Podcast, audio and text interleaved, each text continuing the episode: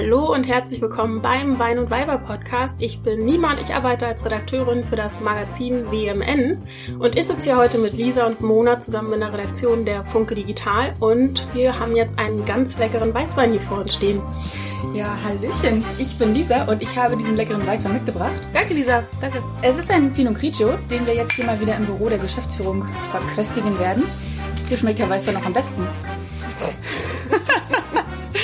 Mona ist ganz schrecklich amüsiert. Ja, und ich freue mich jetzt, dass ich endlich mal dieses Glas trinken darf. Hallo und herzlich willkommen auf uns. auf uns. Und auf unseren, mhm.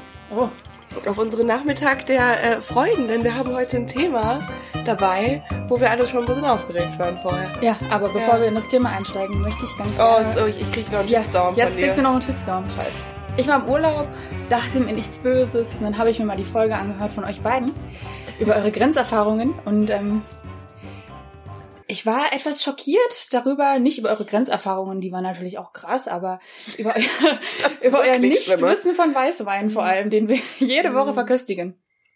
Und Mona, du hast erklärt, dass ähm, je süßer der Wein oder ähm, du hast die Qualität eines Weines an seiner Süße festgemacht, glaube ich mhm. sogar. Ne, Rotwein aber tatsächlich. Ja. Hast du jedenfalls nicht dazu gesagt, da dachte ich mir so, was? Das macht überhaupt keinen Sinn. Da geht's doch nur darum, ob der Wein dann lieblich trocken oder halbtrocken sogar noch ist. Ja. Ja. Mhm. Und ich dachte mir, wir machen jetzt hier mal live eine kleine süße Weinverkostung, weil ich habe ja tatsächlich den Artikel geschrieben darüber, was macht einen guten Wein eigentlich aus, beziehungsweise mit diesen Fakten wirst du zur Weinkennerin. Und äh, habe euch jetzt mal ein paar Fakten einfach mitgebracht dafür. Boah, ich bin richtig gespannt. Boah, ich weiß nichts. So, okay. also wir haben ja alle unser Glas, haben alle unser Glas in der Hand. Ja. Und es geht erstmal damit los. Man sieht ja immer so ganz versnobte Leute in Filmen, die ihr Glas so schwenken mit dem Wein. So, das ist das mhm. Erste, wenn sie es in die Hand bekommen. Wisst ihr, wisst ihr, warum das so ist? Warum die das machen? Ja, damit man damit, prätentiös aussieht. ja. Damit das Aroma sich entfaltet, oder? Das ist einmal richtig, deswegen wird der Wein dekantiert. Niemand freut sich gerade auf eine sehr Deswegen wird der Wein dekantiert tatsächlich, ja. aber eher Rotwein, wobei man auch Weißwein schon in einer, im Dekantierer anrichten kann. Ähm, aber es hat auch damit zu tun, um zu gucken, wie gut der Alkohol im Wein ist, der Edelalkohol. Und zwar sammeln sich ja beim Schwenken so kleine Tropfen am Glasrand. Also man sieht dann so, wie sich da alle schwenken gerade. Äh, alle schwenken genau. Und Oder sammelt sich das, aber gar nicht. und wenn sich da so die Tröpfchen so ein bisschen halten und so ganz edel so langsam runterfließen wieder, ja. dann ist es ein guter Wein, weil der Edelalkohol da drin edel ist. Also ist das ein besonders schlechter Wein, den wir trinken? Ja. Ich werde das jetzt mal unkommentiert lassen. und ähm, dann eigentlich das Wichtigste, was ich euch unbedingt mit auf den Weg geben möchte und auch unseren Hörerinnen und Hörern. Wein ist dann gut, wenn er schmeckt. Das ist eigentlich meine Lieblingsaussage. Das sagen alle Winzer auf der Welt. wenn guter, er dir selbst gut schmeckt, ja, dann solltest Wein du ihn trinken. Dann mhm. gut, wenn er schmeckt. So, und was hast du jetzt zu Niemas Aussage, dass sie, dass ihr der Wein nur dann schmeckt, wenn sie da noch ein halbes Kilo Süßstoff reinschmeißt? Dann könnte da auch noch kurz was zu sagen. Kann ich nur dazu sagen, dass Nima sehr gut mit einem Riesling beraten ist und du da wie sehr viele Deutsche denkst, weil Riesling ist tatsächlich der beliebteste Wein in Deutschland. Aber weil Riesling ist, doch trocken. Der ist aber auch verdammt süß. Du kannst auch einen lieblichen Riesling haben. Mm, okay. Versuch, versuch's mal mit dem Riesling. genau. Und ähm, vom Geruch auch noch ganz wichtig, wenn der Wein parfümiert riecht, dann besser einfach nicht trinken.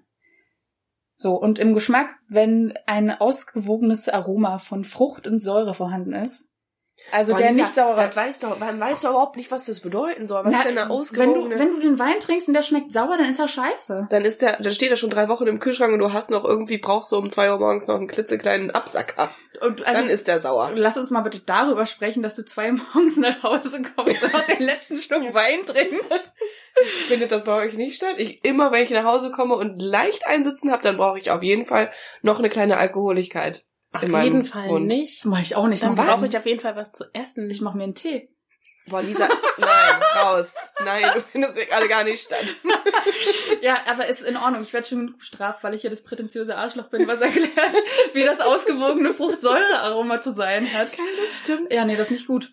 Mhm. Okay, also lass uns doch einmal bitte jetzt vom Thema Wein vielleicht wegkommen. Ich glaube, ja, okay, aber wir wissen jetzt alle ein bisschen viel. mehr dazu und trotzdem, Nima, das mit dem, mit dem Süßstoff. Einfach den Süßstoff rein. Der muss da reingeknallt werden. Fantastisch. Ich trinke noch einen Schluck. Aber es gibt tatsächlich einen einzigen Wein, den ich trinke ohne Süßstoff und das ist der Imiglikos von Rewe. Der ist leider auch sehr billig, also wahrscheinlich nicht so gut, aber der schmeckt sehr, sehr süß. Wir wollen hier keine Werbung machen, deswegen trinken wir heute hier den Lamberti übrigens. es gibt auch noch Mädchentraube und Musca Mario Muscosi. Ich habe jetzt gesehen, neuestens im Sortiment geführt wird der wunderbare Wein von Til Schweiger. Und ich kaufe prinzipiell einfach keine Weine eines Verschwörungstheoretikers. Ich mache es nicht. Aus Prinzip mache ich das nicht. Das müsste wie diese True Fruits Sachen, müsste man das so nach hinten im Regal stellen eigentlich. Stimmt. Also wir rufen jetzt dazu auf, bitte den Barefoot Wein einfach schön weit nach hinten im Regal. Oh, das ist aber ein geiler Name tatsächlich. Hat der Till sich gut was überlegt. Das ist seine ganze Firma ist ja auch die Filmproduktionsfirma und seine. Gut, ich habe keine Ahnung von Til Schweiger. Ich auch nicht. Es ist auch in Ordnung, glaube ich. Das, das ist nett von dir. Danke. Genau, aber lass uns nicht weiter über diesen Menschen sprechen. Nein, Tilly ist nicht mehr dein Freund. Ich habe noch letztens über Til, Til Schweiger nachgedacht, weil ich mir dachte, Alter, wenn ich mal Til Schweiger auf der Straße treffen würde, ich finde den jetzt nicht geil. Und ich rente immer übelst über den ab, aber wenn Meinst ich den du? auf der Straße treffen würde, würde ich hinrennen wie so ein kleines 14-jähriges Du findest den Idiotenkind. geil körperlich oder also so vom Attraktivitäts... Auch nicht mehr. Findet nicht mehr statt, weil er ist jetzt auch irgendwie ein alter Mann geworden. Okay, oder, oder so meinst du, was er so für Filme macht? Weil das ist ja nochmal eine ganz andere Sache. Filme schrecklich. Wenn er den Mund aufmacht und sich zu politischen Themen äußert, muss ich oft sagen, Till, wäre schön gewesen, hättest du einfach deine Schauspielerei beibehalten und aber dich nicht politisch Ich verstehe das eigentlich gar nicht. Also mit dem Politischen auf jeden Fall, aber die Filme, die finde ich gar nicht so schlecht, muss ich ehrlicherweise sagen. Also da gibt's schlechtere. Äh, gut, finde ich. Es gibt immer noch mal was Schlechteres. Super. Das stimmt schon. Er hat ja immerhin eine Machart entwickelt, die funktioniert und die behält er auch bei, adaptiert sie. Ähm, mein Problem ist eher, dass er sich immer selbst spielt. Also. Ja, aber ganz so ehrlich, würde ich doch auch machen. Na, aber würdest du dich dann auch als gute Schauspielerin bezeichnen? Nö. du meinst, er hat eine Rolle und die kann er. Richtig. Und als Schauspieler ja, müsstest du alle können. Damit eigentlich. kommt er auch in Deutschland ganz gut an, aber ich zum Beispiel finde es ganz schrecklich. Also er ist ja immer dieses extreme Arschloch, was dann aber irgendwie doch geläutert wird und dann am Ende doch in der romantischen Liebeskomödie aufgeht. Aber irgendwie ist es halt mal ganz schön, dass so der deutsche Film an sich irgendwie durch ihn bekannter wird. Und ja. nicht immer nur die ganzen Ami-Filme. Ja, stimmt schon. Ja, der hat, der hat ja auch viel geschaffen. Der hat ja auch wirklich den Til Schweiger Film als Film. Äh, jeder, jeder hat ein, was vor Augen, wenn man von einem Til Schweiger Film spricht. Da kann der auch wohl eine, kann er ein bisschen stolz drauf sein. Ist schon in Ordnung. Ja, da kann er auf seiner mallorquinischen Finca sitzen, ja. seinen Barefoot-Wein in sich reinsüffeln und einfach mal stolz auf sich sein. ich glaube, das ist der auch tatsächlich. Ja, aber ich glaube, da ist auch viel Tag. Langeweile dabei, sonst würde der nicht so viele Interviews geben. Oder um drei Uhr morgens mal eine kleine Twitter-Situation ähm, lostreten. Gut, Till, ähm, HDGDL. Ja, lass uns doch anfangen mit unserem eigentlichen Thema. Wenn wir schon von sexy Typen sprechen. Naja. Okay, guter Übergang. Mona, du hattest dieses Thema ausgesucht, ne? Ich, hatte ich mir das ausgesucht? Warum eigentlich? Ja, deswegen. Ich habe, ich habe im Podcast, als ich ihn selbst gehört habe, davon erfahren, dass wir darüber sprechen, wie es ist, über Sex zu sprechen. Ja. Das ist nämlich das Thema heute. Es, ähm, ich glaube, ich habe ähm, da ein Bedürfnis äh, Informationen einzuholen und auch meine Erfahrungen zu teilen mit euch. Vielleicht ist das das Ding. Ähm, weil es ist ja, das ist, es ist super schwierig, finde ich. Und ich, glaube, das ist auch bei den meisten anderen Menschen, mit denen ich bis jetzt darüber gesprochen habe, ähnlich. Über Sex zu sprechen ist selbst in einer festen Beziehung schwierig. Über Sex zu sprechen ist in einer neuen Beziehung am aller, aller schwierigsten. Und selbst unter Freundinnen ist es nicht immer nur super, super easy. Und du kannst einfach alles, was deine Bedürfnisse und deine Gefühle sind, dabei kommunizieren. Oder willst du vielleicht auch gar nicht kommunizieren? Ja, und mir ist das ähm, jetzt schon öfter aufgefallen, dass ich mich überhaupt nicht ausdrücken kann. Ähm, das ist vielleicht mein größtes Problem. Ich weiß, was ich sagen möchte, aber ich, ich ich krieg's nicht hin. Aber fehlt dir das Vokabular oder fehlt dir der Mut, das auszusprechen? nee, ähm, von Vokabeln her funktioniert ähm, Penis, Scheide, kann ich beides, weiß ich Bescheid. Und auch alle anderen ähm, Vokabeln, die noch dazu gehören. Kriege ich, krieg ich hin. Ich kann sie aber nicht in dem Moment, wo ich äh, über meine tiefsten, innersten äh, sexuellen Bedürfnisse spreche, kriege ich das nicht raus. Aber was war das denn für ein Moment, wo du dir dachtest, okay, ich würde jetzt gerne über Sex sprechen, aber ich traue mich nicht? War das ein Moment, wo ihr in der Bar saß? War das ein Moment nach dem Sex, während des Sex, mhm. vor dem Sex? Ja, meistens ist es in einer sexy Situation. Wenn du eigentlich das Gefühl hast, ähm, okay, wir, wir gehen tief rein. wir mögen es, wenn es tief reingeht. Meine Güte. Okay, äh, äh, wenn zum Beispiel eine sexy Situation besteht ähm, und er macht da eine äh, ne, ne Sache bei dir, wo du dir denkst, hm, das ist schon ganz nett, ne? das ist gut. Hm, mach mal, mach mal, mach mal bisschen weiter links, mach mal bisschen weiter links. Ich krieg es nicht aus dem Mund raus. Ich kann ihm nicht sagen, bisschen, bisschen, mach's, mach's bitte ein bisschen weiter links. Ich krieg's einfach nicht raus. Obwohl dann der Sex um wahrscheinlich 200 Prozent besser würde. Aber hast du dann Angst vor der Reaktion oder was glaubst du, wovor hast du denn Angst, das auszusprechen? Oder glaubst du, du machst den Moment kaputt, ja. weil es dann nicht so Dirty Talk mäßig rüberkommt? Genau, sondern so befehles, befehlerisch. So, das ist nicht gut, was du machst, mach was anderes. Ja, das sagst du ja nicht. Du, du gibst ja nur Anweisungen. Ja, ja, stimmt. Aber hast du schon mal probiert?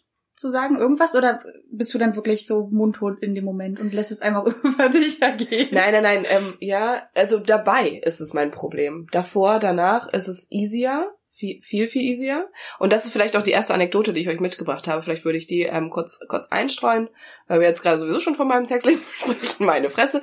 Äh, und zwar hatte ich mal ähm, eine nette Bekanntschaft, mit der ich äh, sehr intensiv über das Sexthema gesprochen habe, weil er, es war ein er, ähm, zwar schon sehr viele sexuelle Begegnungen hatte, aber gar nicht unbedingt äh, die ganzen Ausmaße des wunderschönen äh, Mann-Frau-Zusammenseins ähm, schon erkannt hatte.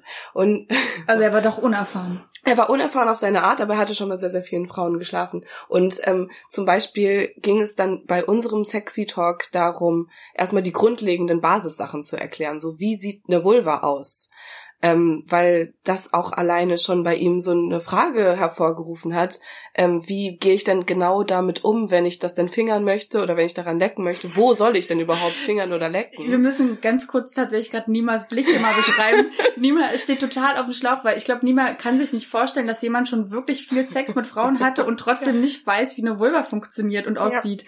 Aber ich habe das selbst schon so oft erlebt, dass Männer, die vor allem so im, auf dem Datingmarkt so im Nachtleben unterwegs sind, halt viele One-Night-Stands haben und dann können die vielleicht schon mit 15 Frauen geschlafen genau, haben, ja. wissen aber einfach nicht, wie der Hase richtig läuft. Da ist dann jemand, der schon mal länger in einer Beziehung war, vielleicht eher erfahren, weil der schon wirklich mal verstanden hat, wie funktioniert die weibliche Anatomie, worauf muss, muss man wirklich Acht geben und so weiter und so. Das ist, glaube ich, das, worauf das du hinaus absolut möchtest, genau das. Oder? Und diese, genau dieses One-Night-Stand-Ding ist ja auch meistens nicht, und, also ich stelle es mir so vor, es ist ja nicht so, äh, ich lege mich nackt vor dir hin und ich zeige dir meine Vulva und dann ähm, leg los, sondern eher so, weiß nicht, angesoffen ähm, nach einer Party und dann wird darüber gerubbelt und dann ist auch wieder vorbei. Okay, ich habe Finn One-Night-Stands ganz schrecklich, man hört es vielleicht daraus, aber es ist jetzt nicht so dieses ähm, analysieren, man kann ja Sex sehr analysierend haben und sehr viel ähm, bewusster als einfach nur übereinander herfallen, was beim One-Night-Stand, glaube ich, eher so ist. Okay, auf jeden Fall ist äh, in dieser Situation, in dem ich diese Vulva angefangen habe, meinem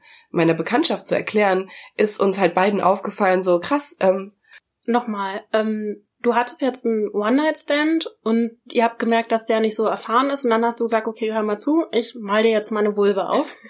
Äh, nein, das war tatsächlich kein One-Night-Stand, sondern ich war sehr, sehr intim und äh, länger mit ihm verbandelt. Ähm, also ja, es war ja, genau, jemand, und, den ich sehr, sehr gut kannte. Und wie kam es dann aber zu dem Thema? Also er hat dann gesagt, hey Mona, ich merke irgendwie, dass ich voll unerfahren bin, kannst du mir nicht mal Nachhilfe geben? Äh, nee, gar nicht. Es kam eher so ein bisschen dazu, dass ähm, er über Vulven, ich habe über Vulven gesprochen. Ich hatte gerade das Thema Vulven, weil es war gerade bei uns in den Magazinen wichtig.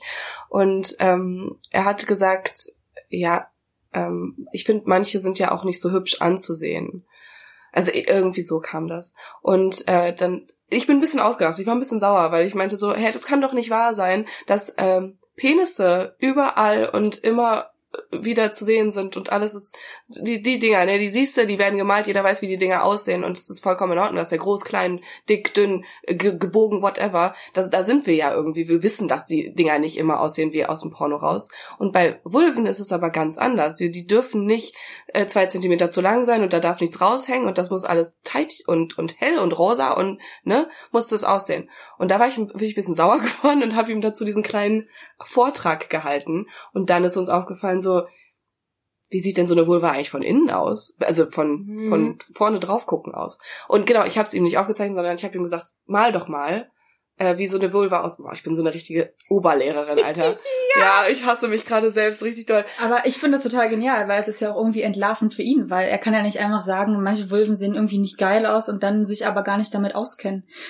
Was ich am allerlustigsten finde, ist tatsächlich, dass viele Männer auch so ein Bild von der Vulva haben, die so tatsächlich dieses klassische Schlitzmodell darstellt, ja, genau. wo ja. halt nichts rausguckt, wie du gerade meintest. Das Lustigste ist aber eigentlich an diesen Formen, dass die oral zum Beispiel viel, viel schwieriger zu stimulieren sind als andere Formen. Also. Ist das so? Das ist tatsächlich, na klar, du musst dich ja erstmal vorkämpfen. Also. Ach so, okay, wenn ja. du wirklich nicht rankommst. Na gut. dann ist aber, dann ist aber wirklich ein Schlitz. okay.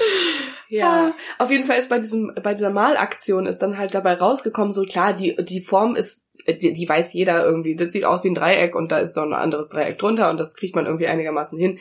Aber so, was denn jetzt wirklich die stimulierendste der, der stimulierendste Teil der Klitoris ist zum Beispiel und wo man denn jetzt mit der Zunge ansetzen kann und ja, äh, das musste dann halt ein bisschen geklärt werden. Aber das finde ich auch so cool. Also jetzt sein Kommentar dazu, es gibt manche, die nicht so schön sind, nicht so. Also den finde ich nicht cool, aber an sich, dass man sagt, ey, weißt du was, ich habe eigentlich keine Ahnung davon. Voll. Weil die meisten, also es gibt ja ganz viele Leute, die irgendwelche Gedanken haben, sich denken, oh, ich weiß überhaupt nicht, wie es funktioniert, wie geht's denn richtig?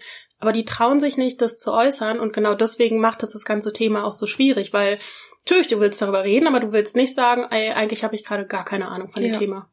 Und du hast auch nicht das Gefühl, dass du keine Ahnung hast. Ich glaube, das ist ja auch so ein Problem, was wir als Frauen, ich würde uns da jetzt einfach alle in ein Boot holen, wir sind ja jetzt nicht diejenigen, die immer, wenn es nicht ganz perfekt ist, ähm, direkt mit dem Zeigestock losgehen und sagen, hier, du machst, musst das machen und du musst das machen und das ist falsch, sondern sehr viele fühlen sich auch trotzdem bestätigt in ihrem Nichtwissen.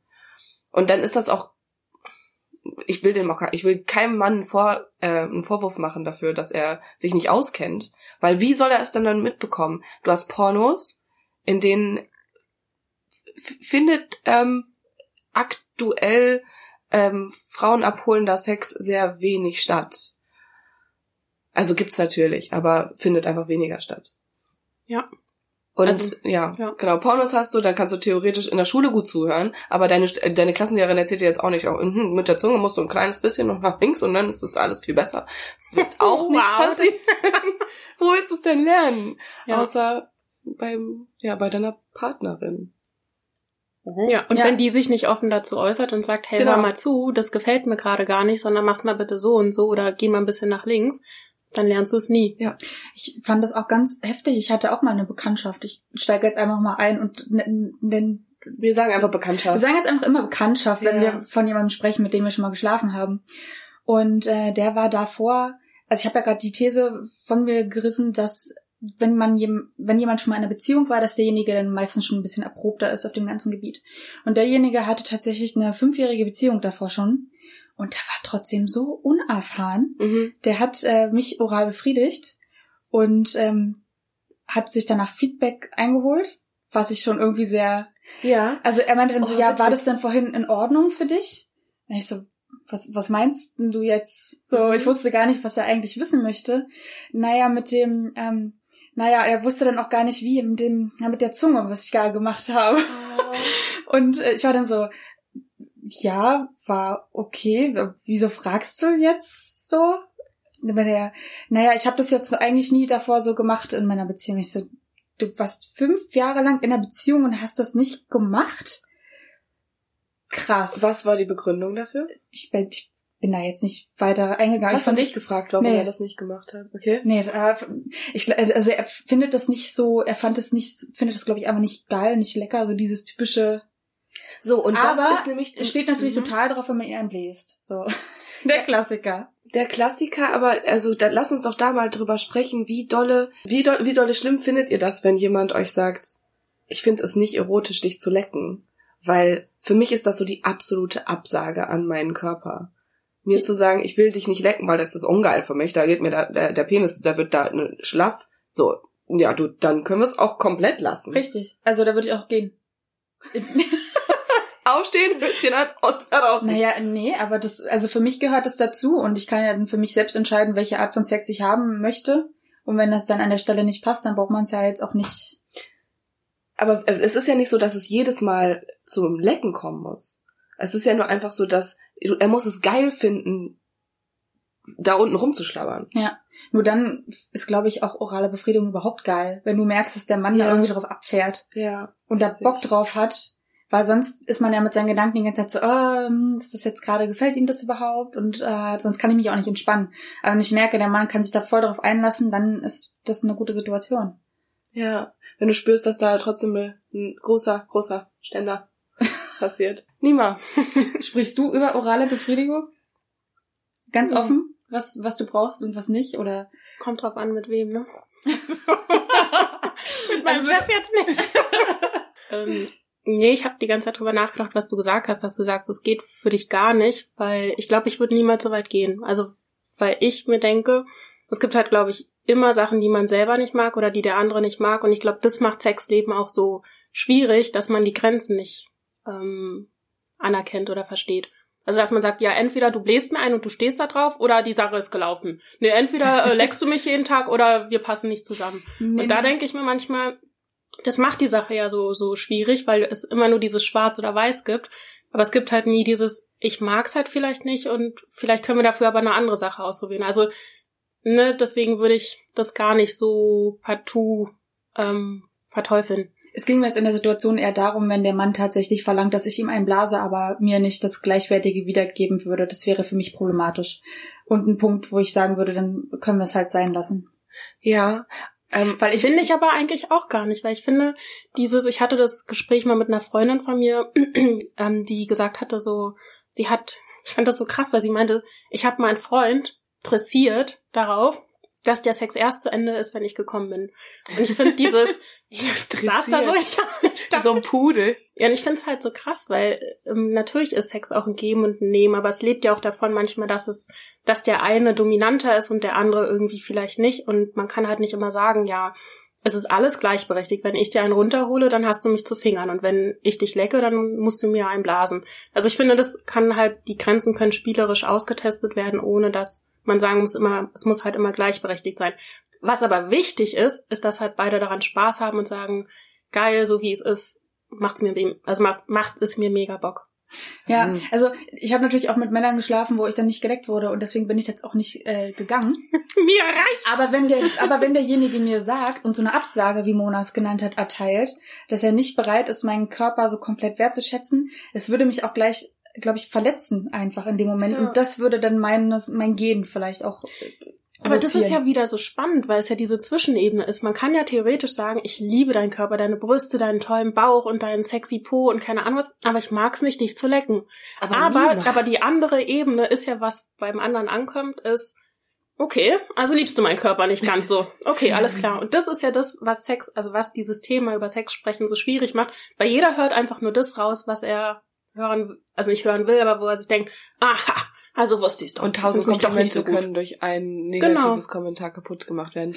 Aber, weil- das, das, aber das Schlimme dabei ist doch einfach, oder der, der wichtigste Punkt dabei ist doch, dass Sex ist die Basis, ähm, einen Penis in eine Scheide reinzustecken oder Penis in eine Puppe oder was auch immer man machen kann. Das ist die Basis. Dann haben wir noch dieses andere oral befriedigen. Es gehört für mich so zur Basis Sexausstattung dazu. Wenn du jetzt davon sprichst, so ähm, sich gegenseitig auszupeitschen, da steht dann der eine drauf und der andere nicht unbedingt, dann würde ich sagen, gut, da müssen wir irgendwie einen Kompromiss finden. Da bin Aber ich bei den. Basis-Sex-Sachen. Weil Also- also, von Grenzen spricht, da denke ich auch eher an so ganz harte Sachen. Aber ich finde auch Oralverkehr gehört einfach basismäßig dazu. Ja. Ja, für mich gehört's auch dazu, aber ich würde halt niemals sagen, so nach dem Motto, wenn man, jemand das nicht mag, das zu machen, dass ich dann sagen würde, ja, nee, dann funktioniert das nicht. Also ich weiß nicht, ich könnte mir auch vorstellen, dass viele Männer vielleicht nicht sagen, ich find's eklig, sondern dass viele Männer auch gar nicht wissen, wie es funktioniert. genau. Aber wenn es jetzt mein, also es gehört für mich einfach dazu, oral befriedigt zu werden. Und das, äh, äh, da wird erstmal nachgeschenkt hier über dem Wein. Niemals anzittert schon. So trocken in die gute Genau, also wenn ich das einfach super gerne habe, dann, dann würde ich das doch vermissen, wenn das nicht passieren würde. Und dann bringt mir noch dieses ganze Techtelmechtel gar nichts mehr. Wenn ich zu kurz komme dabei und wenn ich da draußen jemanden vielleicht finde, der mir das aber geben kann. Warum soll ich das dann weiter denn aufrechthalten? Mit, mit, mit einer B-Version davon auch noch äh, durch die Gegend laufen. Ja, aber wenn du jetzt sagst, er, er weiß zum Beispiel noch gar nicht, ähm, was er da machen soll, dann ist ja theoretisch das Potenzial da, dass er es geil finden kann, dass er da unten rum macht. Aber wenn er schon sagt, deine, deine Hautlappen, die da unten rumhängen, das ist mir, das ist mir widerlich, das möchte ich nicht mit meiner Zunge spüren. Das ist natürlich was anderes, aber das, das meine ich ja gar nicht, so eine bestimmte Abwertung. Also das ist für mich auch gar nicht, also Ja, ja, okay. ich meine damit nicht, dass man sagen kann, hey, ich finde dieses Körperteil da unten bei dir ekelhaft und deswegen mache ich es nicht, weil dann denke ich mir, gut, wenn du meinen Körper nicht so akzeptierst, wie er ist, dann tschüss, da ist die Tür, dann bin ich da bei Lisa. Aber wenn man sagt, ey, ich liebe deinen Körper, ich mag deine Mumu, Wo wir auch beim Thema über Sex Ja. sprechen sind. Äh, Was, was man für Wörter benutzt. Ich war ganz froh, dass Mona vorhin Penis richtig ausgesprochen hat und konnte. ohne zu lachen. Ohne zu lachen, Ähm, genau. mhm. Ja, ich nicht. Mumu.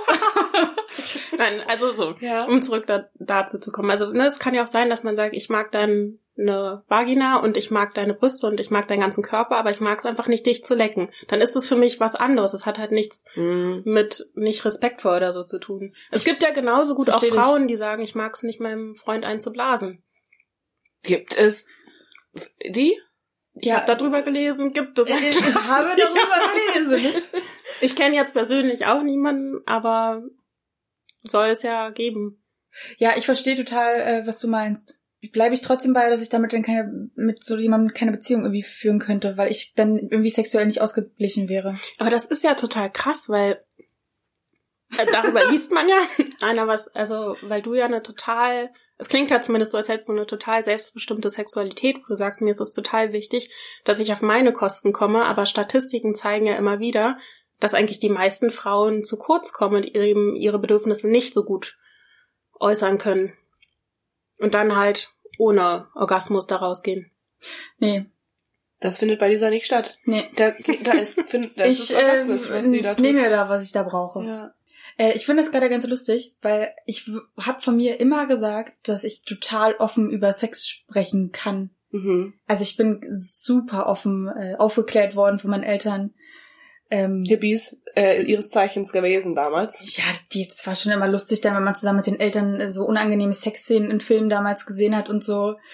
Und äh, mir wurde dann aber immer sehr eindeutig erklärt, was da gerade passiert. Und äh, das war schon immer sehr offen. Und ich habe auch generell so das Gefühl, ich habe kein Problem, über Sex zu sprechen, aber es gibt doch irgendwie Momente, wo ich so erröte und wo ich merke, oh, hier sind dann doch meine Grenzen, hier rede ich lieber vorsichtig. Also Kommt drauf an mit wem oder kommt drauf an auf das Thema? es kommt doch voll auf die Situation einfach an. Also mit manchen rede ich ganz offen über die Themen. Also ich habe jetzt mal ein, ein Beispiel mitgebracht, zum Beispiel, wenn es über meine, um meine Verhütungsmethode geht. Ich verhüte mit dem Nuva-Ring. Äh, ist euch das ein Begriff? Ja, mal. Verhütungsring? Ja. Also ein kleiner Plastering, der einfach eingesetzt wird, jeden Monat neu und da Hormone versprüht, dass ich kein Kind bekomme. Klappt gut. Toi, toi, toi. Aber das Ding ist, das musst du den Männern erstmal erklären, wenn du mit denen Sex hast, weil äh, die merken das ja vielleicht. Ach so, weil der ist, ah, der liegt einfach vorne drinne in der in der Vagina. der schwimmt da so durch. Der schwimmt da einfach, wie der liegt, wer möchte. Ja.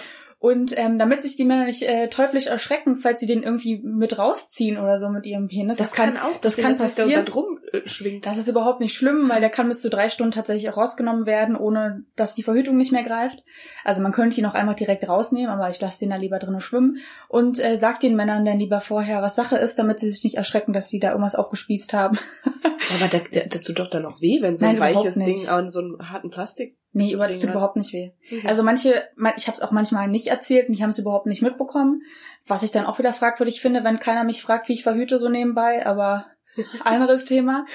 Genau, und dann muss ich aber manchmal, weiß- war ich immer so ganz äh, drumherum gedruckst, habe ich dann, ja, also pass auf, ähm, ich ähm, verhüte mit so einem Nuva-Ring und das Ja. funktioniert so und alleine die Gesichter der Männer, das war immer so Gold wert. Also die haben immer geguckt, als würden die da ihren Penis gleich in sonst was reinschieben müssen. Die waren, die haben das einfach nicht gekannt und die waren richtig unsicher und das hat mich dann auch wieder unsicher gemacht, dass ich gar nicht wusste, wie ich ihnen das jetzt weiter erklären soll.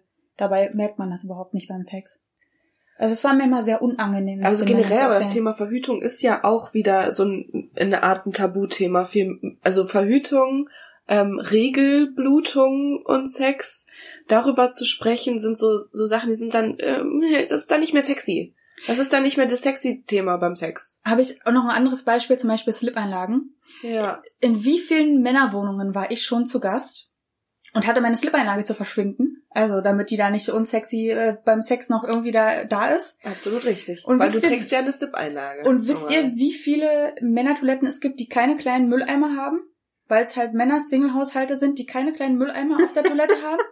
Und dann stehst du da, wo sollst du denn hin mit deiner Slip-Einlage, wenn da kein Mülleimer ist, Leute? Aus dem Fenster werfen. Und dann, so, dann machst du, dann rollst du das zusammen, machst das vielleicht auch noch in ein Stück Toilettenpapier und dann hast du es so in der Hand und suchst, tappst du schnell ins, in, in die Küche, um da den äh, Mülleimer aufzusuchen. Und in dieser Situation wurde ich mal von einem Mann ertappt, der Ja. meinte, was machst denn du hier?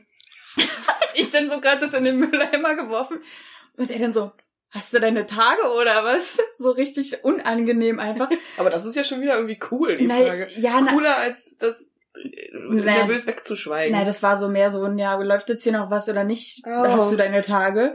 Und dann musste ich demjenigen erstmal erklären, was so eine Slip-Einlage eigentlich ist und wozu man die verwendet. Und das war auch schon wieder so ein bisschen, eieiei, Mhm. Bisschen viel. Ah, unangenehm.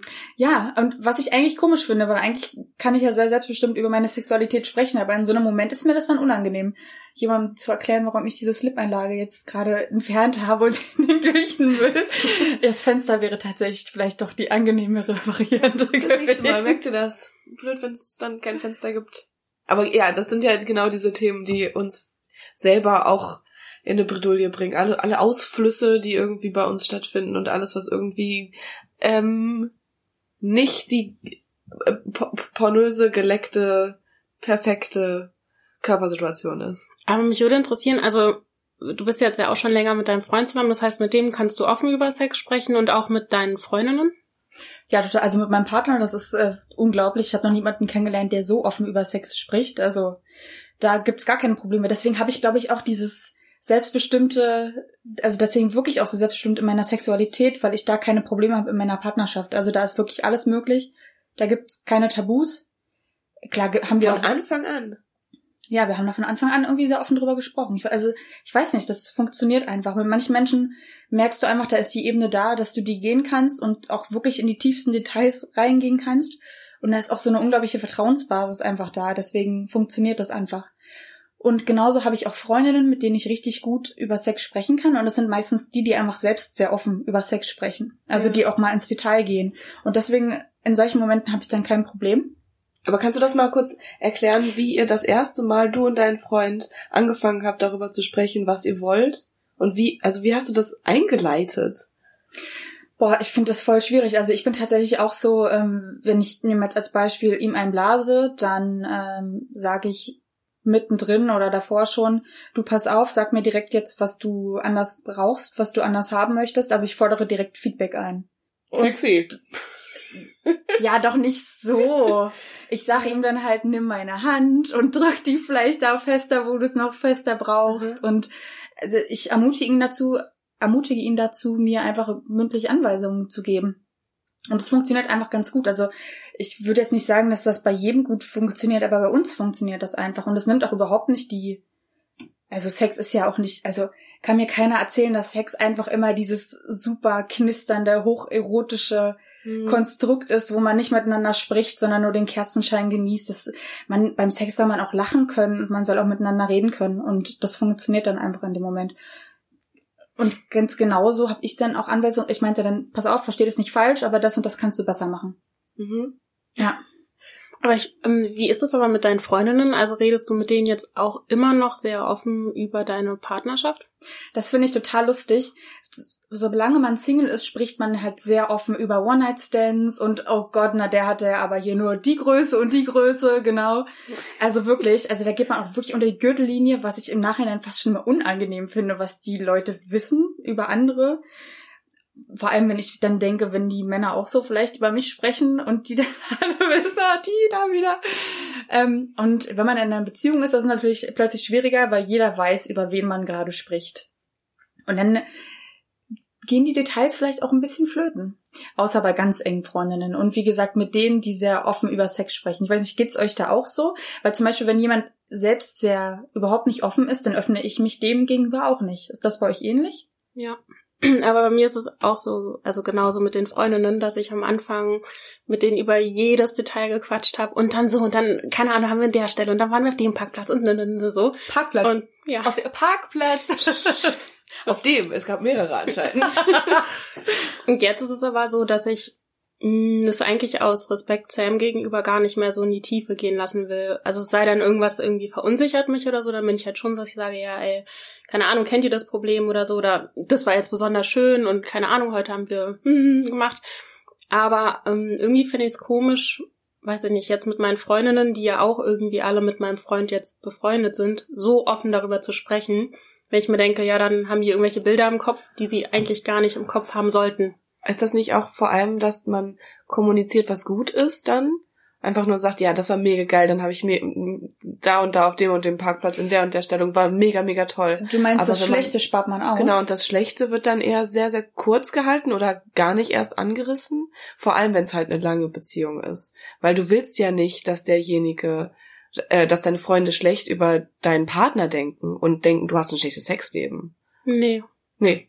Nee, das ist total witzig, aber bei mir ist das tatsächlich nicht so. Also weil es gibt jetzt mehr positive Sachen, die in unserem Sexleben passieren, als negative. Und da denke ich jetzt nicht, oh, weißt du, was gestern passiert ist? also so, da denken sich auch, ja, herzlichen Glückwunsch, Nima. toll. Äh, nächstes Super, Thema, aber bei mir ist es tatsächlich so, dass ich eher über die Sachen spreche, die schlecht laufen, Mhm. einfach damit ich mir kein Kopfkino mache und mich in einen Gedanken reinsteige und denke, oh Gott, oh Gott, und ist das jetzt wirklich so und oh Mann so, sondern Du spreche redest dir das dann von der Seele. Genau, und dann Aha. sprechen mit denen, merkt zum Beispiel, ah, okay, das Problem hatten wir auch schon mal, beruhig dich mal oder ähm, versuch's doch mal auf die und die Art. So. Und deswegen, also es ist jetzt schon lange nicht mehr vorgekommen, aber theoretisch spreche ich eher über die Sachen, die mir so richtig auf dem Herzen brennen und wo ich denke, ich muss da jetzt mit jemand drüber sprechen und irgendwie eine Lösung für finden. Ja, ich weiß total, was du meinst. Also es bringt einem auch eigentlich wirklich mehr über die schlechten Sachen zu sprechen. Ich habe zum Beispiel mal gar nicht selbst äh, angefangen das Gespräch, aber da hat mir auch einer erzählt, die länger einer Beziehung ist, dass es halt auch völlig normal ist, wenn man irgendwie mal nur weniger Sex hat. Und ich so, ah, okay, ich dachte schon, ich bin die Einzige hier. Ich dachte, man muss jeden Tag Sex haben. Nein, das dachte ich natürlich nicht. Aber es ist einfach schön, von jemand anderem mal zu hören, wie viel haben die Leute Sex eigentlich. Und äh, man merkt so wieder, ach, okay, mit mir ist alles in Ordnung, mit meiner Beziehung ist irgendwie alles noch im Rahmen. Ja, oder zum Beispiel total spannend, weil eine meiner besten Freundinnen ist jetzt halt schwanger geworden und das Baby ist jetzt, ähm, das Baby, das Kind ist jetzt ein Jahr alt. Und dann frage ich zum Beispiel so, hey, ne, wie sieht's denn eigentlich mit dem Sexthema aus? Also wann hattet ihr das erste Mal wieder Sex? Wie war das? Hat es sich anders angefühlt? Hat's wehgetan? Äh, wie war es für ihn? Wie war es für dich? Ähm, so eine Themen bespricht man dann, finde ich, eher als dieses Alltägliche. Ich äh, habe gerade das Gefühl, vielleicht ist, vielleicht mache ich da ein paar Sachen falsch, weil äh, ich immer das Gefühl habe, dass, also du, das hast du ja auch schon gesagt, dass du nicht un- unbedingt möchtest, dass dein Freund in deinem Freundeskreis irgendwie komisch nachher angeschaut wird oder dass die Leute zu viel über den wissen oder ganz genau äh, die die wie viel Grad Krümmung äh, passiert denn da unten bei ihm? Und das würde ich, glaube ich, auch nicht für ihn wollen, weil ich ja weiß, wenn man Leute anguckt und äh, weiß, was die ähm, sexuell machen, dann sieht man die immer ein bisschen anders. Und deswegen, und deswegen würde ich sagen, will ich immer nur das vermitteln eigentlich, wenn die Leute den kennen, dass der, da ist alles super, es ist perfekt, das ist alles äh, ro- rosa Elefanten, die aus irgendwelchen Löchern rausgucken. Das wäre ein komisches Bild. Äh, ja. Ich merk's grad selbst.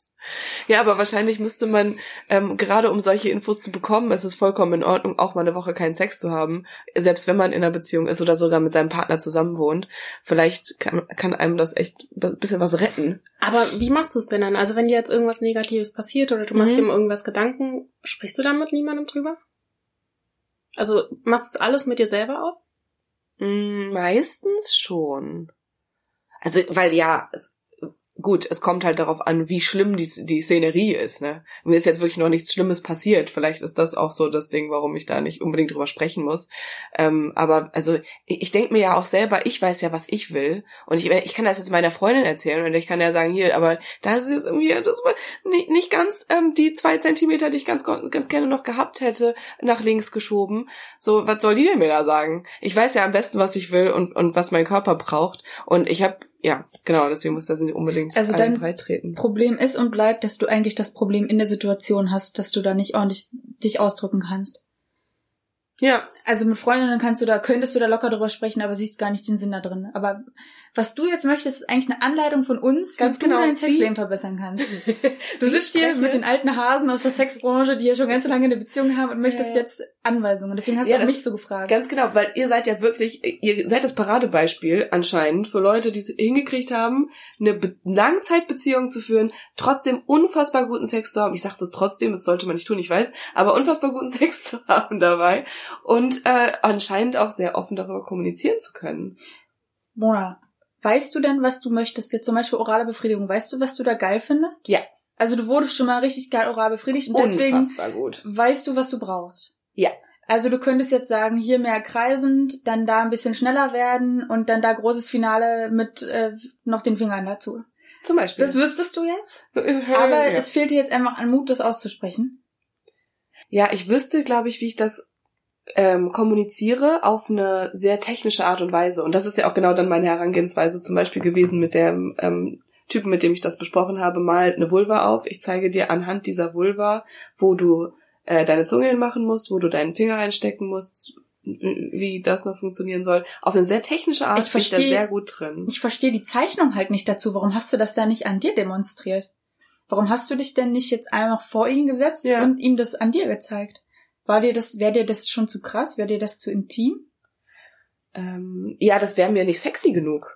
Das ist, glaube ich, das Ding. Weil ich finde, Sex muss sexy sein. Das ist unglaublich sexy. Ich weiß gar nicht, ob du dir das vorstellen kannst, nackt, also wenn ihr beide nackt voreinander sitzt Mhm. und man sich anguckt und man einfach, auch wenn es nur technisch ist, darüber spricht, über die Situation, das ist unglaublich sexy. Ich glaube, das könnte dein Sexleben Ja, bereichern. das ist eine sehr gute Idee. Das ist tatsächlich auch, ja, natürlich, das hätte viel mehr Sinn ergeben, nur ähm, sich hinzusetzen und äh, die Beine breit zu machen und zu sagen, hier, guck mal, äh, das ist ne, der, der Klitoris, da kannst du ja mal kurz dran dran rumdödeln und und das äh, ähm, mach da mal was Schönes damit. Das ist vielleicht einfach bin ich da nicht, da, nee, sehe ich mich Es nicht. ist eine strange Situation. Ja. Ich hab's, hast ich hab's hier hinter mir, sonst würde ich Ja. dir den Tipp nicht geben. Krass. Also, Mhm. ja, also äh, lohnenswert. Und, du hast genau gesagt, du hast selber deinen Finger genommen, hast ihn da hingelegt, wo er seinen Finger hinmachen muss. Du hast deinen Finger genommen, hast ihn da reingesteckt, wo er ihn reinstecken soll. Hast gesagt, hö, das finde ich jetzt gerade, ich finde, das äh, fühlt sich gerade gut an, mach das doch mal genauso.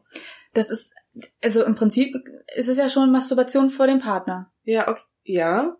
Damit hast du ja nicht die Zungensituation geklärt. Nee, aber das kann man ja irgendwie dann doch auch mit Beschreibungen. Also, ja, ganz kann ich ihm das nie erklären können. Selbst kommst du einmal nicht ran mit der Zunge.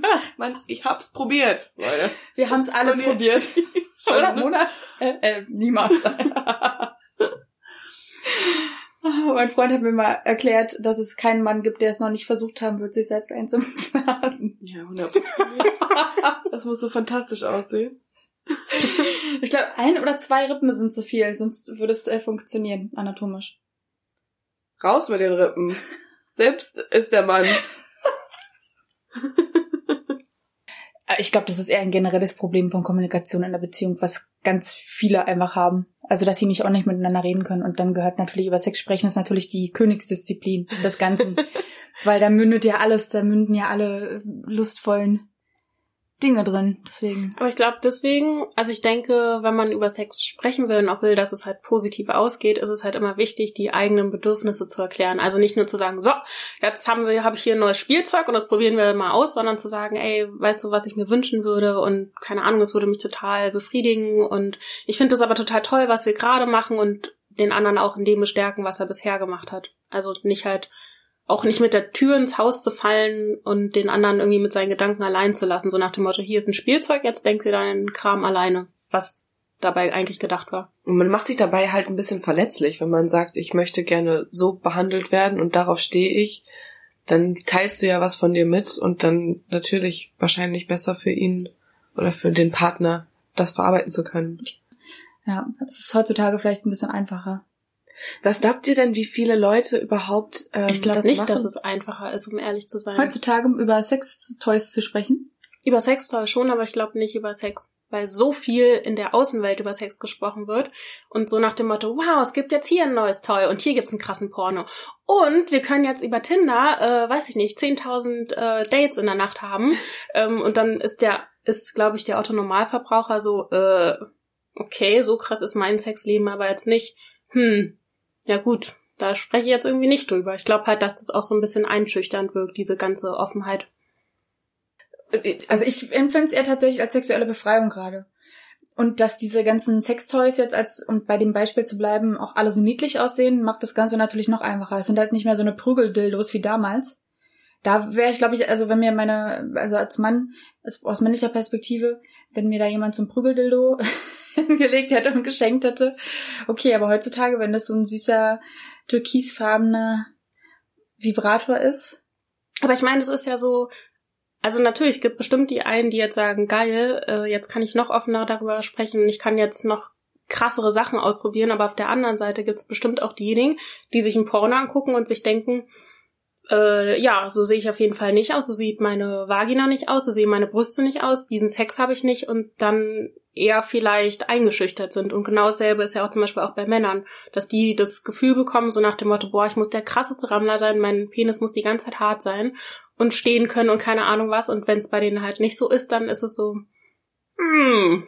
Ja, okay. und die müssen, theoretisch sagt uns so ein Porno ja auch, das, was da gemacht wird die ganze Zeit, ähm, muss mich muss ich super geil finden, weil die sind ja nur am Stöhnen und alles ist geil und immer wenn der da reingestoßen wird, dann hast du das, die Glückseligkeit im Gesicht. Und dass das nicht so ist, kriegt man ja wahrscheinlich gar nicht so richtig mit, wenn man ähm, sich damit noch nicht selber auseinandergesetzt hat. Also man muss erstmal selber wissen, was man will und was man kann und worauf man steht, bevor man überhaupt in so einen Sexshop rein, äh, äh, so, so eine sexy Dildo-Gedöns kaufen kann. Ähm, sonst, ja, sonst funktioniert's nicht. Ja, es macht zum einen das Alter und zum anderen die Aufklärungsarbeit aber auch. Also ich bin in so einer unglaublichen Bubble. Also ich lese so viel über Sex und habe einfach mir ein unglaubliches Wissen darüber angeeignet. Deswegen kann ich das gar nicht so nachempfinden. Also ich, wenn ich ein Porno gucke, dann vergleiche ich damit nicht mein eigenes Sexleben. Tust also, du nicht? Nee, null. Okay. Und deswegen kann ich, würde ich da jetzt mir kein Urteil drüber erlauben, weil ich halt in der Lage bin, das zu differenzieren. Und ich weiß, das ist ein schäbiger Porno gerade. Gut, du bist vielleicht ich bin nicht die nicht, Norm der nee, Gesellschaft genau. jetzt gerade, weil es gibt ja so, also lass uns, äh, lass uns, guck mal, so ein Typ, der mit einer Frau schläft, der, ähm, es kann passieren, dass so ein Typ, der mit einer Frau schläft, nach 30 Sekunden kommt. Das ist normal, das ist okay. Das, also mein Gott, dann war es halt irgendwie gerade ein bisschen eng und ein bisschen geil und das ist vollkommen in Ordnung. Der Porno sagt uns aber, das muss mindestens eine halbe Stunde laufen. Eigentlich muss es zwei Stunden funktionieren. Du musst die ganze Zeit hart sein und du musst äh, eine ne, ne Rammelsache da machen. Und sie findet so geil und trotzdem kommst du noch nicht. Alleine, dass Männer sich denken, oh Gott, ich bin viel zu schnell. Und ähm, dann muss ich jetzt nochmal und nochmal und nochmal. Ich muss mindestens viermal äh, oder fünfmal äh, in, in ihr drin gekommen sein, äh, damit das, der Sex gut ist.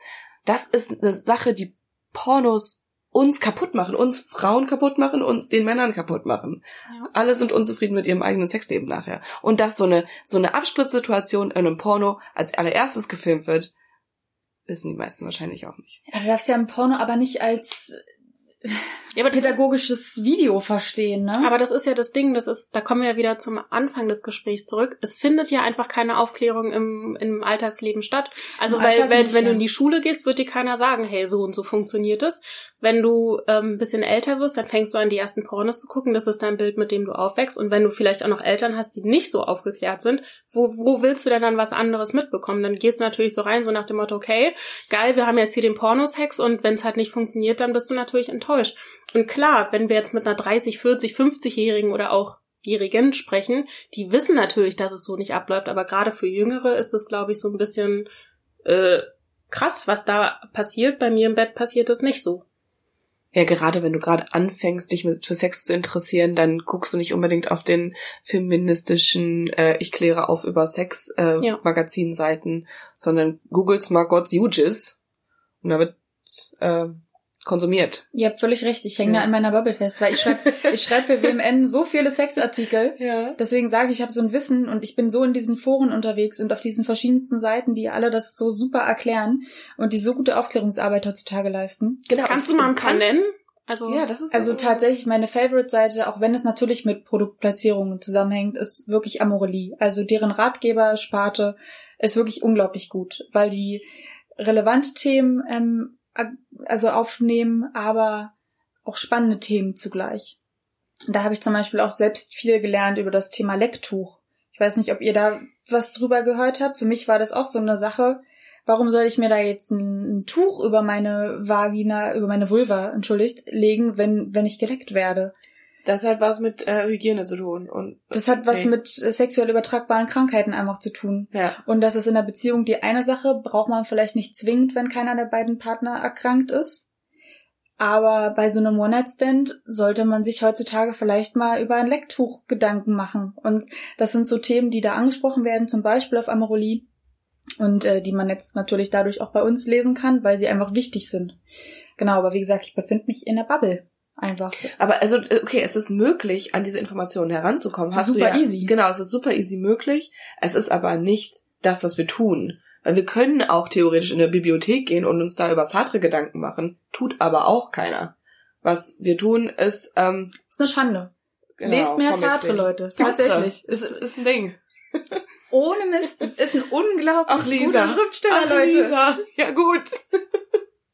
ja, er findet halt nicht statt im, äh, in einem 15-jährigen Kopf. Und das ist auch okay. Ähm, es ist ein bisschen, es ist schwierig, Und die d- das Bravo? Richtige zu vermitteln. Und Die Bravo? Liest man heute noch die Bravo als Jugendlicher? Gibt es die noch, ja, ne? Also damit ist tatsächlich meine sexuelle Aufklärung stattgefunden, hat Ja. stattgefunden. Habt ihr nicht auch die Bravo gelesen mit den äh, Nackten, die da immer gezeigt Doch, wurden ja, und klar. so? Nee, ich hatte zum, also da muss ich echt sagen, zum Glück hatte ich meine Mama, mit der ich echt über alles sprechen konnte.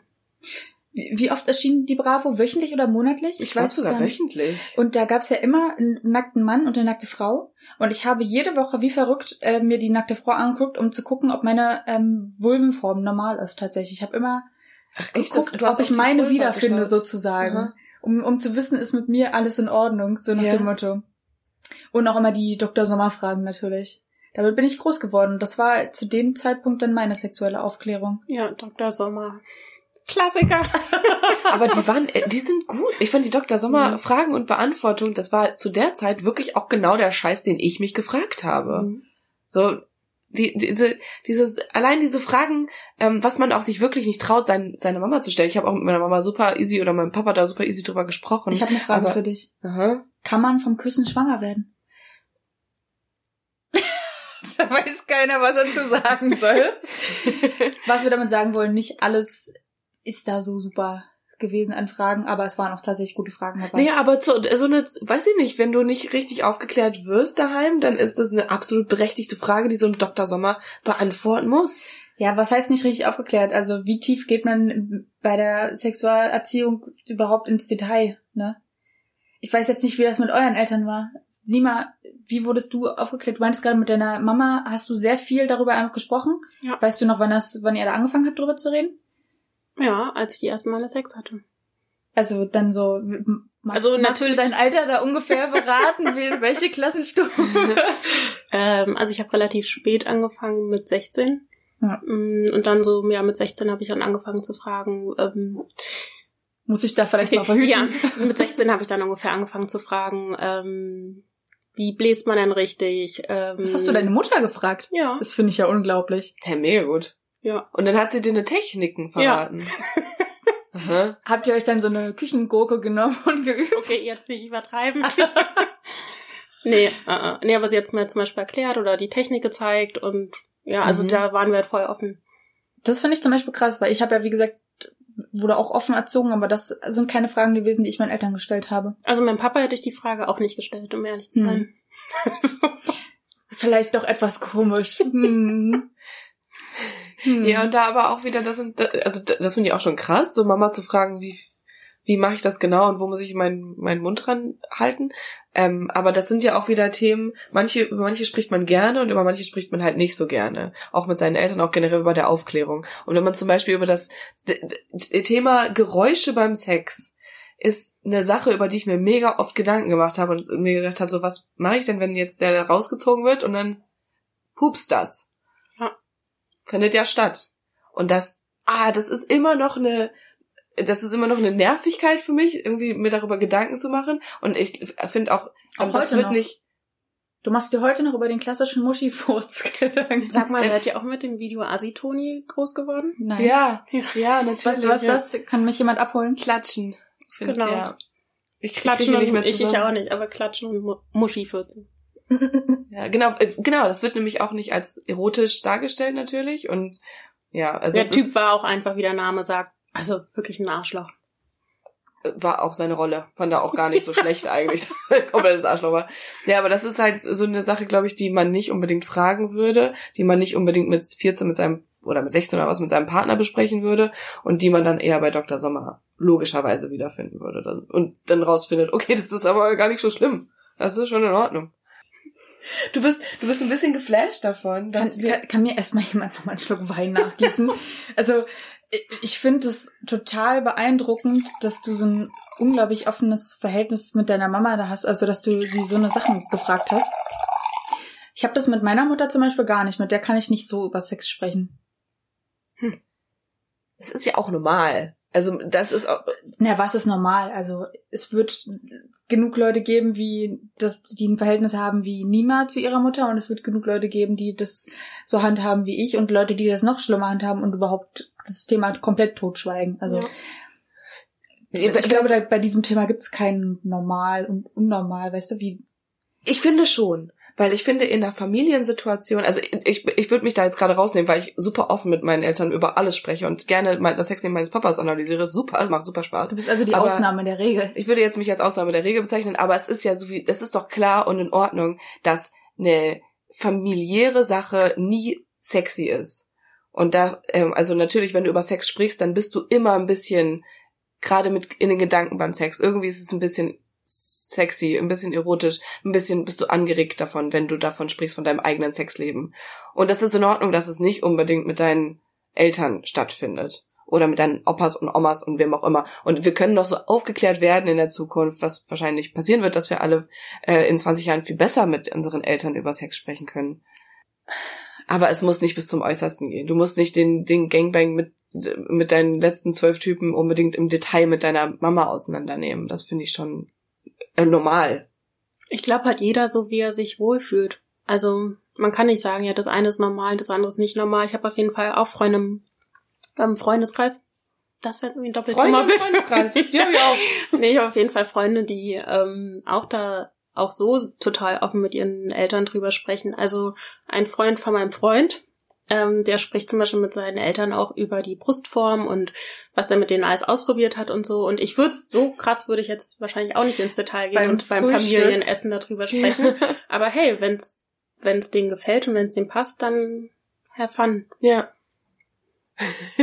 Stell ich mir ganz nett vor. Ich hatte gestern wieder eine, eine Traubenbrust. Ich hatte gestern wieder eine Traumroll. Die zutschen sich so schön. Aber nichtsdestotrotz, bei allem egal, was es da für Unterschiede gibt, finde ich es trotzdem wichtig, dass man über Sex spricht. Also so, ich glaube, das ist der Konsens, den wir ja alle haben. Ne? Unbedingt. Unbedingt.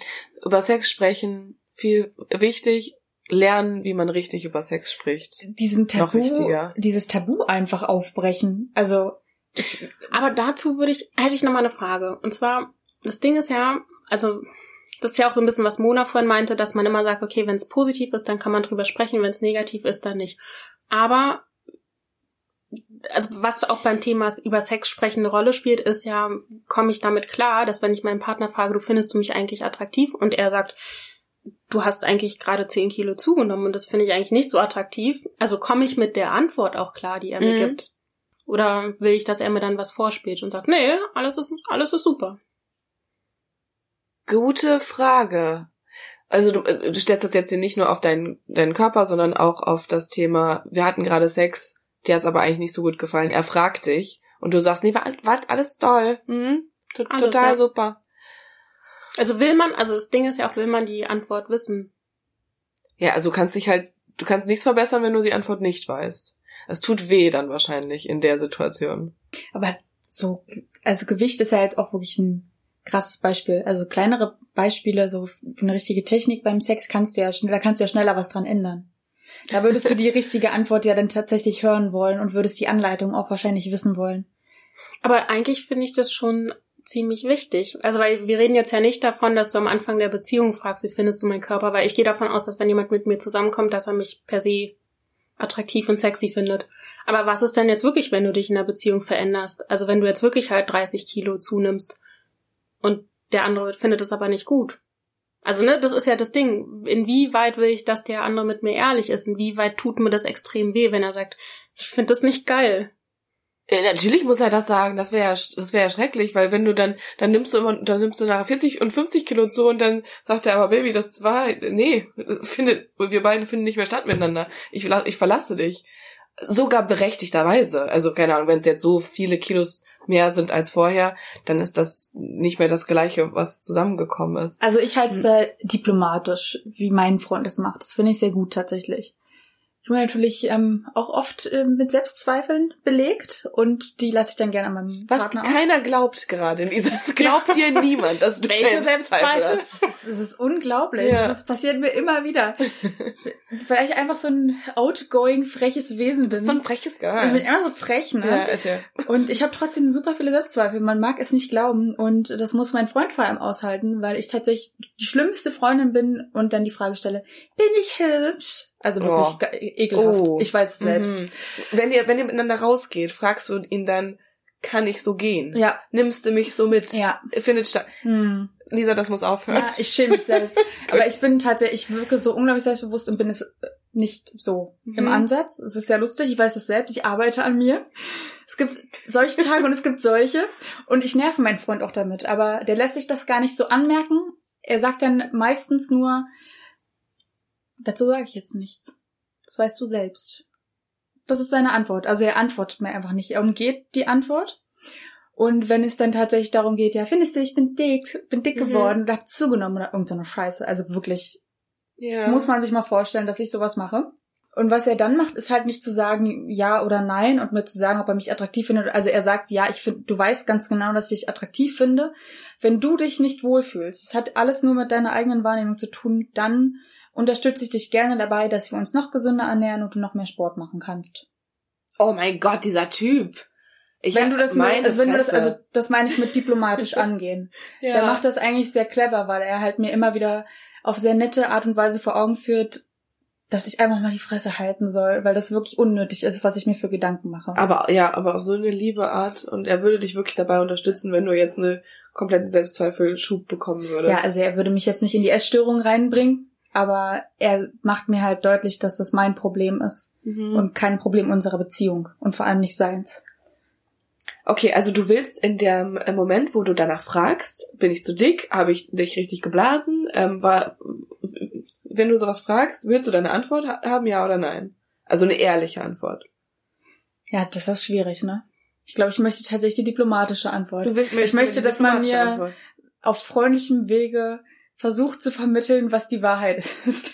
Also ich, ganz ehrlich, also ich will die Wahrheit wissen. Also es sei denn, das sind irgendwelche Fakten, die ich nicht beeinflussen kann. So nach dem Motto, ich mag deine braune Haut nicht oder so. Uiuiui. ähm, oder weiß ich nicht, oder keine Ahnung, dass du kleine Brüste hast, weil das sind Sachen, die, mit denen bin ich in die Beziehung reingegangen und da wusste man von Anfang an, worauf man sich einlässt. Aber wenn es jetzt wirklich Sachen sind, die mein Verhalten betreffen oder irgendwelche krassen Veränderungen, dann will ich das, glaube ich, schon wissen, weil ich glaube, dann kann man halt auch dran arbeiten und es verbessern. Ja, man muss es ähm, vielleicht ein bisschen cleverer, clever machen, dass man Kritik immer mit Gegenkritik äh, in Verbindung bringen kann. Und ähm, jede, jede, je- Du siehst auch nicht so geil aus. du bist auch fett. Oder wie meinst du? Elber. Ja. Ähm, auf, ja, auf eine, auf eine runtergebrochene Art und Weise schon. Dass man sich jetzt nicht halt darstellt als, also ich habe jetzt verstanden, wie Sex funktioniert. Ich weiß, dass ich, ich, ich bin der Schönste, die schönste ähm, Ich, Person. glaub, ich glaube, Und- ich weiß, was du möchtest. Du möchtest einfach, dass man in Kommunikation dann tritt und darüber spricht und auch vielleicht seinen eigenen Unmut gegenüber. So, meinst du? ich meine halt, du, wenn du, wenn du anfängst zu kritisieren, dann ist halt klar, ähm, ich stelle den anderen gerade in eine Ecke und ich bin gerade über ihm, über der anderen Person. Und wenn ich über der anderen Person bin, dann ist es immer so, dass jemand wahrscheinlich wie so eine eingeschüchterte Katze mal kurz nach oben faucht und sagt, hier, jetzt möchte ich aber, ich will das jetzt überhaupt nicht hören, lass mich in Ruhe. Aber vielleicht, wenn man sich halt in der Situation trotzdem kleiner macht und sagt, ja, also ich, ich mache das und das falsch, ähm, oder bei mir ist es so und so, Ähm, aber bei dir möchte ich auch das und das kritisieren. Dann ist es halt wieder ausgeglichener, das meine ich. Na, meine ich doch, Kommunikation. Du möchtest einfach darüber reden. Ja, runterge... Ja. Ja, ja, Richtig. runter. Ich habe es jetzt mal richtig Äh, äh, auf das, damit auch Mona es versteht, auf das Banalste runtergebrochen. Ja, aber so würde ich das sagen. Weil es ist, ist doch jedes Mal, also, oder es fällt mir so oft auf, dass wenn du anfängst, was zu kritisieren, jeder sagt, er kann gut mit Kritik umgehen, aber eigentlich kann keiner gut mit Kritik umgehen. Amen. Ich find's auch so geil. In Ja. jeder Bewerbung steht, also Personaler hassen wahrscheinlich schon das Wort kritikfähig oder so Ja. kritikannahmefähig oder wie auch immer das heißen möge. Ich bin nämlich ganz genauso. Ich fordere auch immer Kritik ein und dann tut's doch ganz schön weh, wenn es dann tatsächlich ankommt. Aber es ist ja nichtsdestotrotz wichtig. Weil wie will man sonst lernen, wie will man besser werden? Vor allem, wenn es berechtigte Kritik ist, dann äh, tut's halt meistens richtig dolle weh. Das tut vielleicht am meisten weh, wenn man merkt, da ist was dran. Mhm. Da möchte man auch am schnellsten zurückfauchen. Ja, und deswegen nicht nur diplomatisch äh, darauf die Antwort geben, sondern schon diplomatisch ähm, die, die Forderung stellen. Ich weiß nicht, ich glaube, ich tick ein bisschen anders. Also klar tut Kritik auch weh, aber ich würde von mir sagen, dass ich ziemlich gut mit Kritik umgehen kann. Und ich fordere sie halt auch tatsächlich immer ein. Ich glaube, die Leute geben sie mir nur nie, was ich immer, also was ich immer schade finde. Mhm. Nima, du machst einen geilen Job. Genau. Nein, aber ich finde es halt tatsächlich, also man kann sich halt nicht weiterentwickeln, wenn jemand einen nicht kritisiert. Und ich finde es besser, wenn man offen ist und Sachen halt ausspricht. Also du möchtest auch, dass man dir jetzt im Bett sagt, ähm, das war jetzt kein guter Move, da musst du noch dran arbeiten. Also die Aussage würde ich jetzt unverschämt finden. Aber naja, es kommt doch drauf an. Man hätte ja sagen können, so nach dem Motto, ähm, ich fand jetzt irgendwie, hast du mir gerade nicht das Gefühl gegeben, dass du wirklich Lust hast auf Sex. Ähm, weiß nicht. Das hat bei mir jetzt das und das bewirkt. Ähm, Das ist ja sehr konstruktiv, ja. ja, aber das ist ja auch eine Kritik. Also deswegen finde ich es halt besser, wenn man halt offen darüber spricht und auch vielleicht sagt, ne, ich finde das nicht so gut gerade ähm, und dann kann man es halt auch verändern, aber jetzt nicht einfach eine Beleidigung raushauen. Das ist halt ein Unterschied. Beleidige ich die Person oder gebe ich halt konstruktive Kritik? Das sind für mich zwei verschiedene Paar Schuhe. Gewaltfrei kommunizieren. Korrekt. Ist der Schlüssel. Yes. Mhm. Ja. Ja, dann haben wir doch jetzt das Rätselslösung äh, zusammen. Ähm, ja, tatsächlich. Ich habe eine Hausaufgabe gekriegt. Ich weiß Bescheid. Einfach mal nackend machen. Einfach mal nackend machen, mal kurz zeigen, was da so, was da schön ist und was da nicht so schön ist. Habt ihr eine Hausaufgabe mitgenommen? Nee, ihr macht's eigentlich super. Bei euch läuft. Nee. Lisa macht Ich- alles perfekt. Ich habe ich hab eine Hausaufgabe mitgenommen. Ich werde mal versuchen, meinen Freund nicht so oft mit meinen Selbstzweifeln zu nerven. ich werde Boah, mich bitte, ey, da nimmst du mich so mit. Das ist wirklich der, der Spruch von Frauen, mu- da muss ich brechen. es ist aber schlimm, weil ich weiß es ja selbst, wie schlimm Ja. es ist, aber ich kann es ja nicht einfach abstellen. Kannst es nicht abstellen. Das Ja. kommt dann raus einfach. Passiert. Ja, es ist schon wie so ein Automatismus in mir drin einfach. Da musste auch nicht mein jetziger Partner nur durch, da mussten auch schon alle Männer davor durch. Mhm. Das ist drin. Lisa hört auf, ähm, ihren Freund mit ihrer perfekten Figur zu nerven. Äh, und Nima, Nima wird, wird mehr kritisiert in der nächsten Zeit. ja. Das nehmen Yay, wir noch als Hausaufgabe das nehmen wir uns auch noch als äh, Hausaufgabe mit. Macht ihr ja was gefasst, Fräulein. Juhu! Er wird aber richtig ausgeteilt in der Zukunft. Lass uns doch mal anstoßen, ja, lass Freunde. uns anstoßen, nochmal nachfüllen auch gleich. Auf Wein und Weiber. Auf uns drei. Wir sind wieder zusammen. Ja, und äh, was erwartet unsere Hörer und Hörerinnen eigentlich in der nächsten Folge? Seid gespannt, was da auf euch zukommt. Aber vorher äh, würdet ihr uns einfach noch auf, auf Spotify würdet ihr uns abonnieren, dann vielleicht auf Podimo, einfach mal bei Apple Podcasts eine klitzekleine Bewertung dalassen. Oder uns, wenn ihr super spannend fandet, was wir, was wir hier erzählt haben, oder es komplett bescheuert fandet und da eine eigene Meinung zu habt, dann schreibt uns gerne eine Mail an wmn.funkedigital.de und dann schreibt eine von uns euch zurück oder alle drei. Äh, kommt drauf an, wie spannend das Thema ist. Ja, wie spannend die Anfrage Wie ist. spannend die Anfrage ist. Genau, und wenn ihr noch mehr von uns lesen wollt, dann einfach wirklich mal auf wmn.de vorbeischauen. Da könnt ihr zum Beispiel auch den Text über Lecktücher finden. Und weitere Tipps von Lisa.